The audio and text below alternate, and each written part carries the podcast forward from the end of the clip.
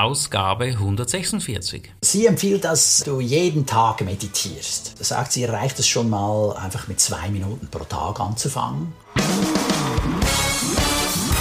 Begrüßt mit mir Bruno Ernie und Thomas Skipwith. Top Renetipps aus den USA.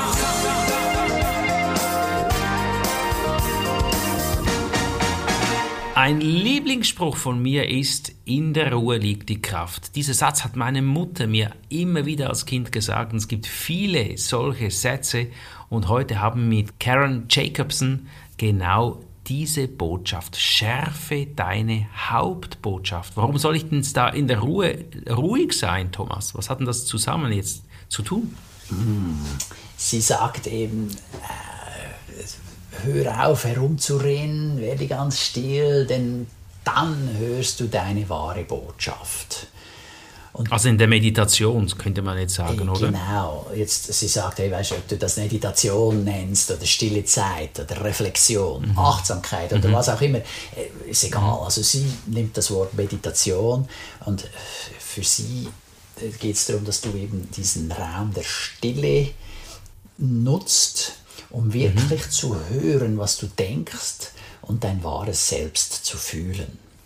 Wow, ich finde es mega cool, dass mal dieser Ansatz hier in diesem Podcast genannt wird. Haben wir ja selten. Ja, es geht ja immer so ein bisschen um, um logische Themen und sie geht so ein bisschen die Achtsamkeit. Also aus dem Innen spürst du dann, was dein Thema ist, um es eben zu schärfen. Mhm, da, ich meine, da bist du ja auch Spezialist. Ja, klar. Deshalb finde ich es cool, dass es hier heute so kommuniziert wird. Ich bin absolut Ihrer Meinung. Ja, genau, oder? Und äh, ja, sie spricht dann auch darüber, dass es Dinge gibt, die nicht so angenehm sind, aber du willst dir über die Botschaft klar werden, die für dich die richtige ist. Mhm. Und äh, darüber hinaus sind natürlich auch viele andere positive Ergebnisse äh, Meditation zu erwarten, die vorteilhaft sind für das Geschäft, das Geldverdienen und die Verbesserung der Lebensqualität. Ja, man, man, spürt plötzlich, wo der richtige Weg ist. Es ist einfach so. Und du selbst bist gestärkt, voller Vertrauen, selbstbewusst, deine Zellen sind gestärkt und und und. Mhm. Aber ich höre gleich wieder auf zu sprechen und gebe, gebe zu, zurückzukehren. Okay, also sie empfiehlt, dass äh, du jeden Tag meditierst. Und damit das möglichst einfach fällt, sagt sie, reicht es schon mal einfach mit zwei Minuten pro Tag anzufangen. Mhm. Und dann darf man das gerne dann ausdehnen auf längere äh, Zeiten. Mhm. Und äh, ja, es ist halt auch eine Frage der Prioritäten, ja, äh, ob du das machst oder nicht. Mhm. Sie empfiehlt dir zu Beginn einen Timer zu setzen. Dann setzt du den Timer auf zwei Minuten das soll dir helfen, dass du das dann auch tatsächlich tust und dann auch weißt, aha, jetzt sind die zwei Minuten vorbei, das ist gut. Äh, sie empfiehlt diese Meditation dann in absoluter Stille zu machen. Je nachdem mhm. ist das einfacher oder schwieriger. Wenn du Kinder hast, vor allem wenn sie klein sind, ist das nochmal schwieriger, ist klar. Aber mhm. man kann sich immer auch versuchen, dann irgendwo einen Moment rauszusuchen, wo man vielleicht dann spazieren geht im Wald und dann dort die Meditation macht. Also, dass man sich ja, einen Ort und eine Zeit sucht, in der man für sich allein sein kann. Mhm, mh. ähm, wenn nötig, kannst du auch eine Meditations-App zur Hilfe nehmen. Also es gibt Apps, mhm. die da helfen. Äh, ich mache immer mal auch Meditation mit so unterlegter Musik dazu, äh, geführte mhm. Meditationen. Äh, das hilft mir auch, um da besser reinzukommen, als wenn ich sie selber mache. Aber mhm. da muss jeder seinen eigenen Weg finden. Absolut. Also ich meditiere auch jeden Morgen 20 Minuten, 30 Minuten und es ist äh, manchmal mit Musik, manchmal ohne. Das mhm. muss man selber ein bisschen rausfinden. Das ist schön gesagt, Thomas, wenn man in den Wald spazieren geht und dort meditieren, auch schön. Mhm. Aber manchmal ist auch ein Spaziergang schon meditativ. Mhm. Also viele Wege führen nach Rom und das Spannende ist ja einfach in die Ruhe zu kommen, um dein ganzes So-Sein zu entspannen, ruhig zu werden, dich zu fühlen. Mhm. Mega wertvoll. Cool. Es gibt ja verschiedene, die sich auf das Thema Thema Meditation spezialisiert haben. Also wir haben in der German Speakers Association, GSA, den Karem Albasch, mhm. der auch äh, stark auf diesem Gebiet unterwegs ist. Also das ist schon sehr spannend und äh, interessanterweise, es heißt ja so, wenn du bereit bist für etwas, dann taucht dein Lehrer auf.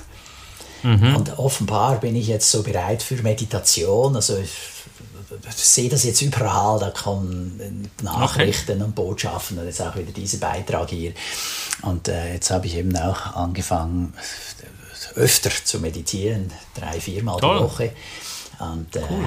ja, das ist schon ganz eine spannende Sache, also muss ich schon sagen. muss man selber erleben. Ja. Das bringt dich dem Innen näher und schützt dich vor dem Außen. Und gerade bei stürmischen Zeiten ist das extrem wertvoll. Mhm. Toll. Mhm. Ja, das finde ich toll, dass du auch ins Meditieren kommst, Thomas. Lass uns zu Tipp 2 wechseln. Es geht so ein bisschen auf das Fokussieren. Auf was soll ich mich denn fokussieren? Fokussiere dich auf das, was du liebst. Gute Idee. Und da spannen wir auch schon wieder den Bogen zu anderen Episoden, die wir gehört haben. Also beispielsweise, was eben Michel Villalobos in Ausgabe 144 gesagt hat. Oder? Also du musst das lieben, was du tust, sonst hältst du auch gar nicht durch, diese 10, 20, mhm. 30 Jahre. Da wirst du nie tief in einem Gebiet dich ein, oder wirst du nie tief eintauchen und dann der totale Experte werden. Und äh, hier auch, ja, fokussiere auf das, was du liebst, dann wird es dir einfacher fallen. Äh, mhm. Und äh, dann, dann es fällt dir einfach, weil du in deiner eigenen Welt bist. Ja? Du bist dann dort glücklich. Ja, ja absolut. Es ist ja dann eben auch nicht ein Durchhalten, ja. sondern es ist ein Vergnügtsein. Ja, es ist so, so, so deine Berufung. Ja? Und mhm. gut, bisher war ich eben der Meinung, und bin immer noch, wenn du so willst, es gibt dann halt auch Dinge, die ich tun muss, damit ich meine Berufung leben kann. Also, mhm. meine, weißt du, so Buchhaltung und so, das, das, das muss halt sein.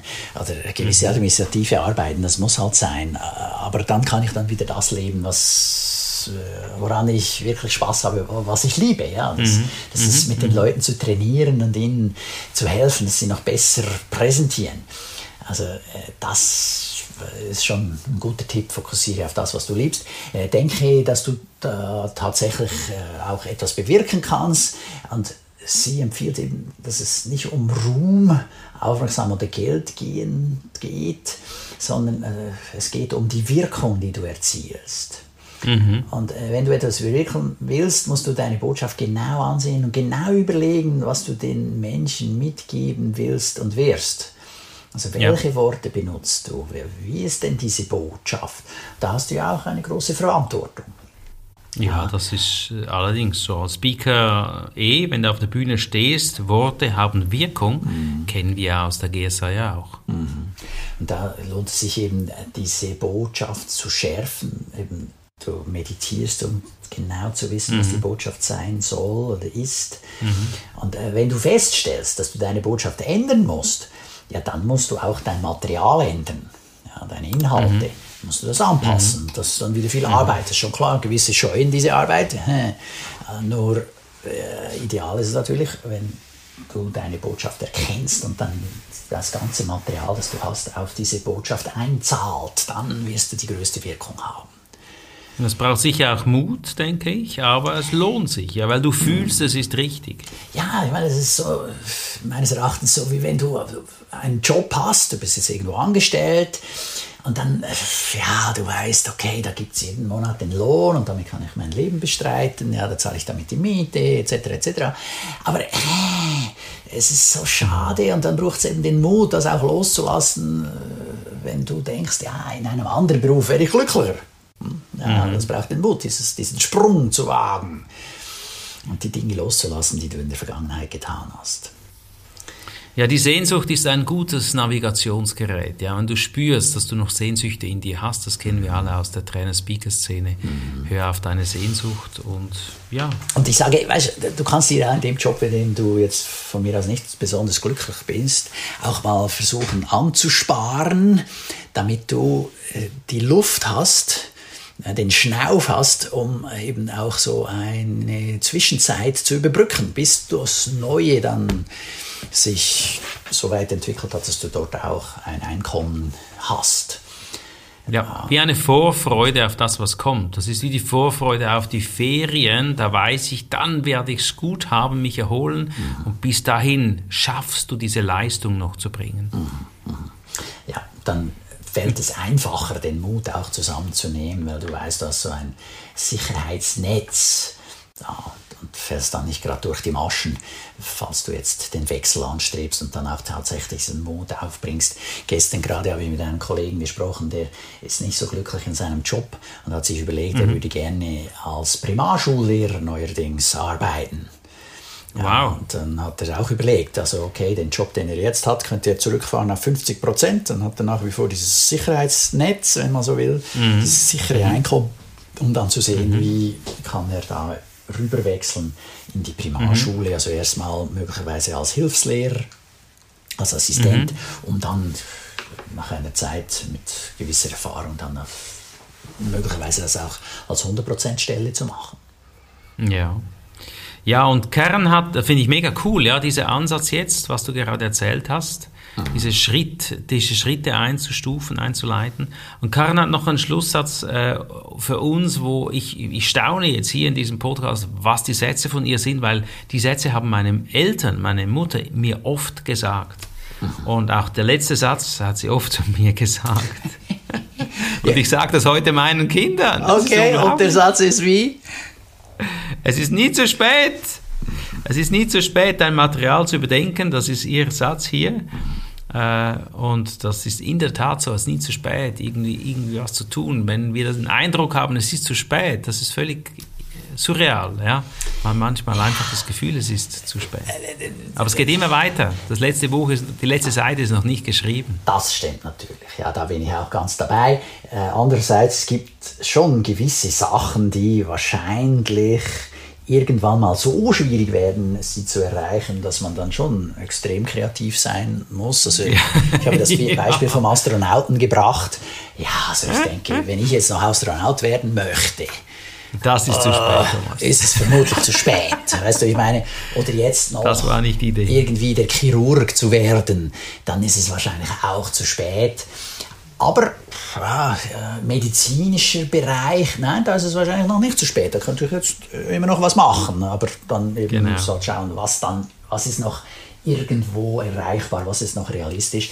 Äh, dennoch, äh, viele, denke ich, geben zu früh auf äh, wo es dann noch nicht zu spät ist. Ja, und ganz, genau. Man, man kann also immer noch ganz viel tun und erreichen, um das zu tun, was man liebt.